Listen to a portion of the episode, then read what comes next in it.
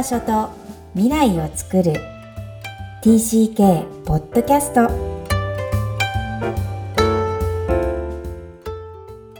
皆さん TCK ポッドキャストへようこそ。ナビゲーターのまいこです。みきこさんよろしくお願いします。こんにちは。ダジャーハオハーリワンクロスのみきこです。2022年になりました。まいこさんの初登板になりますえー、今年もよろしくお願いします。はい、こちらこそどうぞよろしくお願いいたします。えっ、ー、と、明けましておめでとうございます。皆さんのどんな年始をお過ごしだったでしょうか。えっ、ー、と、最近聞き始めてくださった方もいらっしゃるかもしれないので、簡単に、うんうん、あの、私の自己紹介させていただきますね。ぜひぜひ。えっ、ー、と、はい。今、えーと、ニューヨーク州の郊外、マンハッタンから車でまあ1時間弱ぐらいかな、のところに住んでいます。えっ、ー、と、ニューヨークに住んでいますって言うと、皆さん、あの、マンハッタンの,、の高層ビルを思い浮かべると思うんですが、ここは郊外なので、なんか、こう、うさぎやリスがの庭にやってきたりとか、鹿が見られたりとかするような。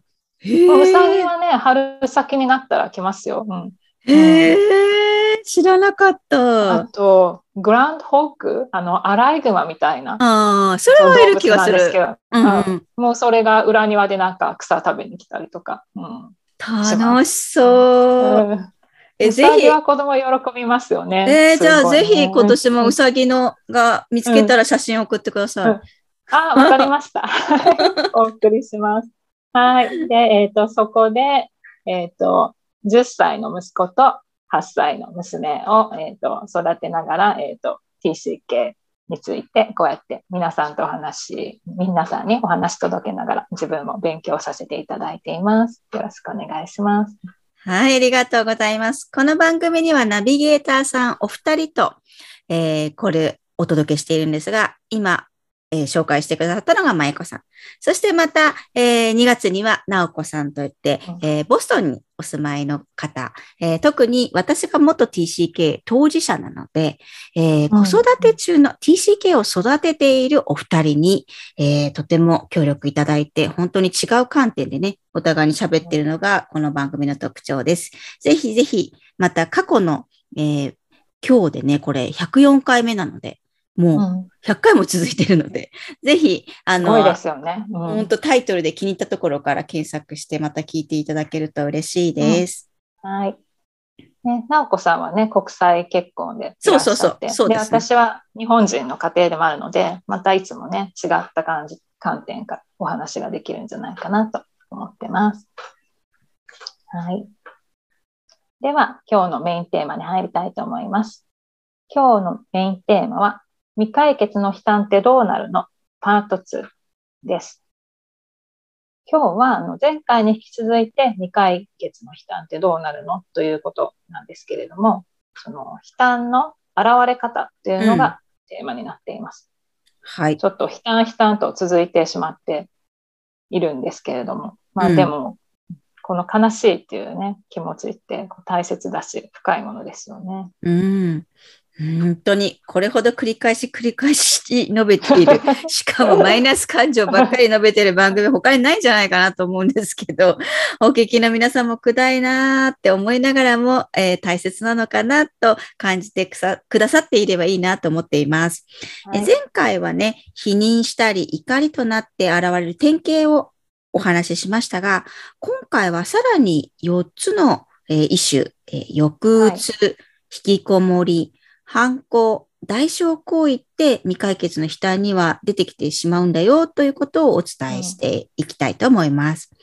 うんはい、悲嘆ってつまり悲しみを認められない暁に抑うつになったり、うん、えー、自分の殻に閉じこもって引きこもりになったり、怒りの極端な例として反抗したりっていう行動的に示すことがあるってことなんですが、まあ、これらをこうやって述べてみると、ああ、思春期のそれと変わんないじゃんという感想を持つかもしれませんね。うん。うん、どうですか？実際に抑うつ引きこもり、まあ、反抗とか、うん、まだまだそんな年齢じゃないとは思うんですが、舞子さん、はいはい、どんなイメージを持っていらっしゃいますか？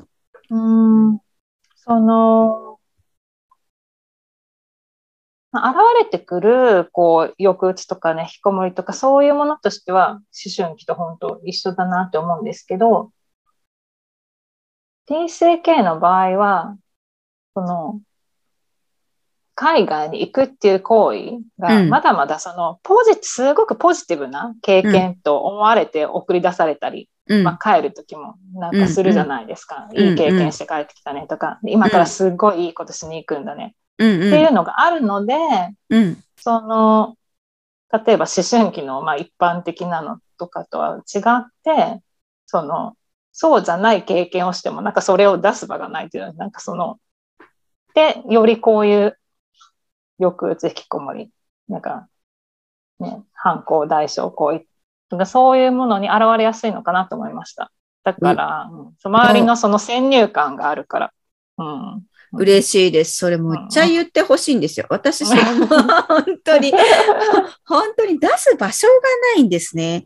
うんあの、それが悲しかったって、え、なんで？になっちゃうわけでしょ。うんアメうんアメリカ行ってよかったでしょ？みたいな、それはよかった。分かってるよかったな。うんうんでもそれと同じぐらい悲しかったり、うん同じぐらい辛かった思い出があるってことは、なかなか表現しにくいなっていうのはうん実際にあります。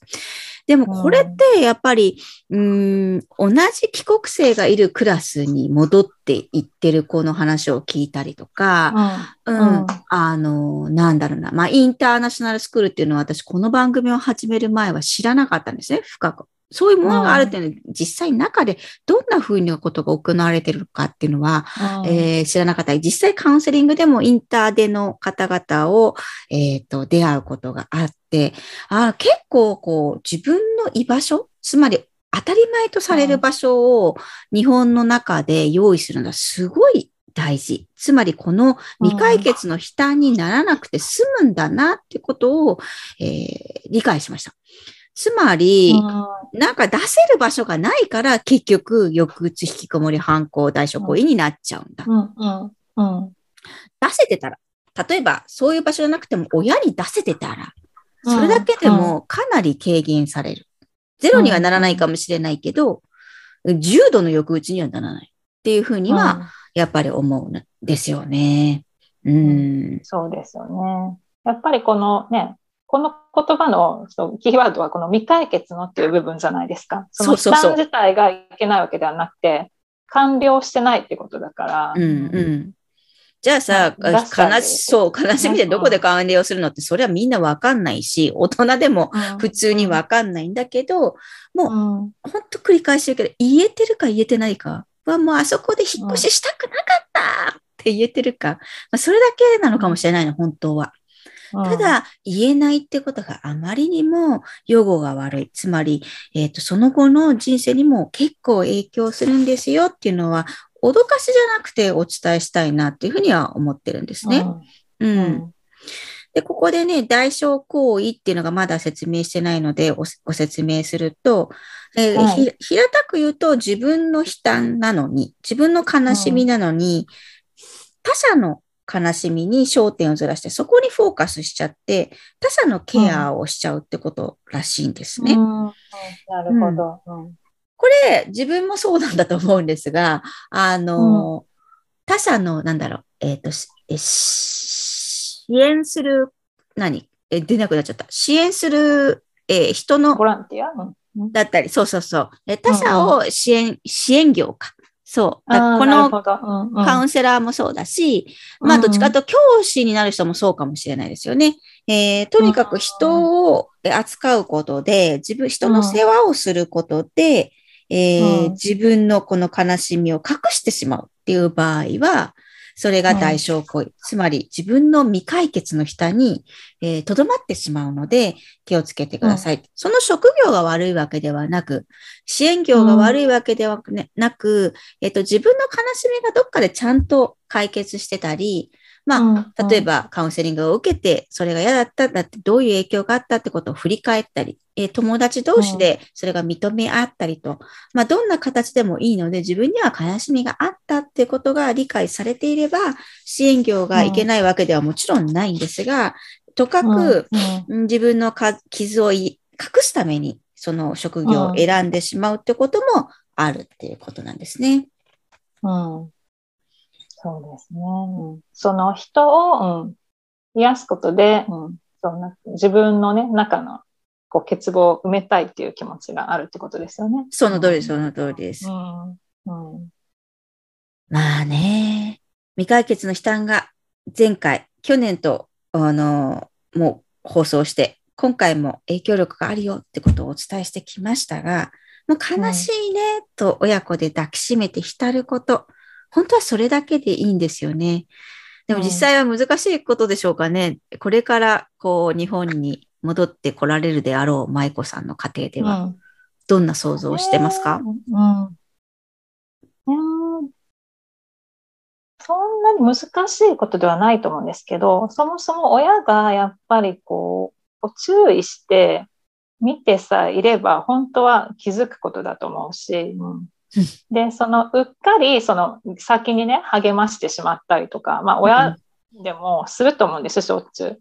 まあそれはそれでいいけど、自分で、あ、先に言っちゃったとか、まあ気づいたら、そこで、ああ、でもやっぱり悲しいよねとか、まあ立ち戻ればいいだけだから。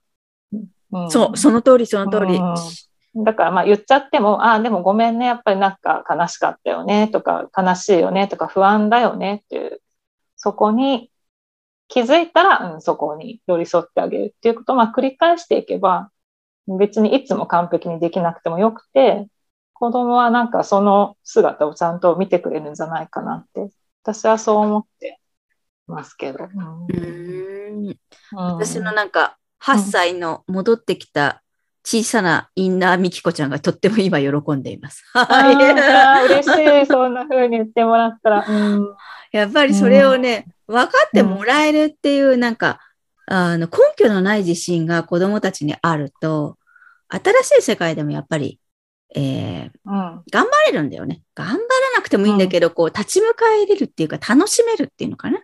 うんうん。うん、まあ、絶対親は見過ごしても、また戻ってきて、あの、認めてくれるだよね。そのマイナス感情をっていう、うん、その、親に対する不確かな自信がないと、うん。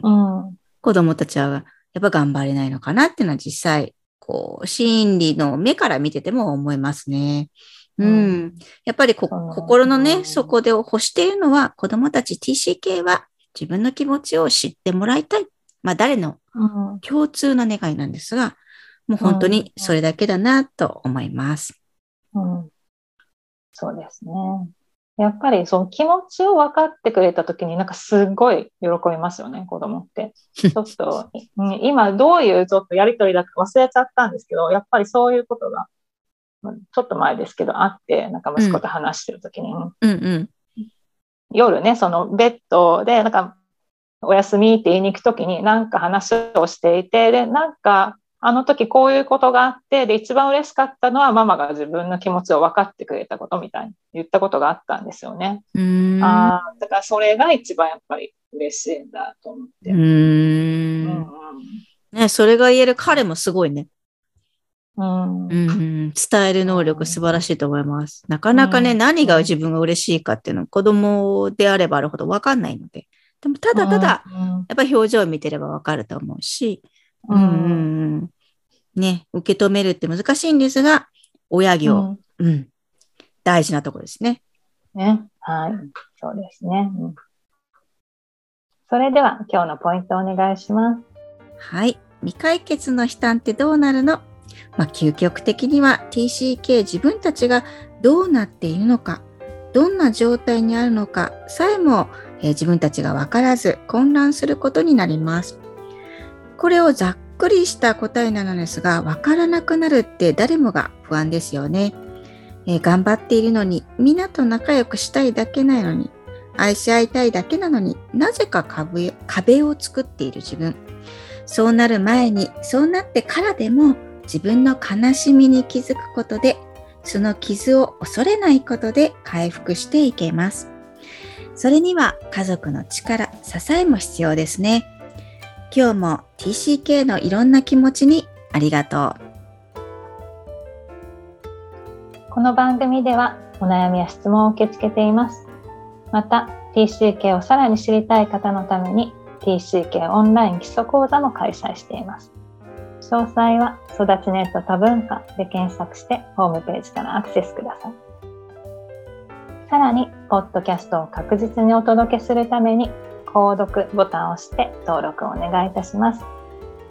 みきこさん、ありがとうございました。ありがとうございました。バイバイ。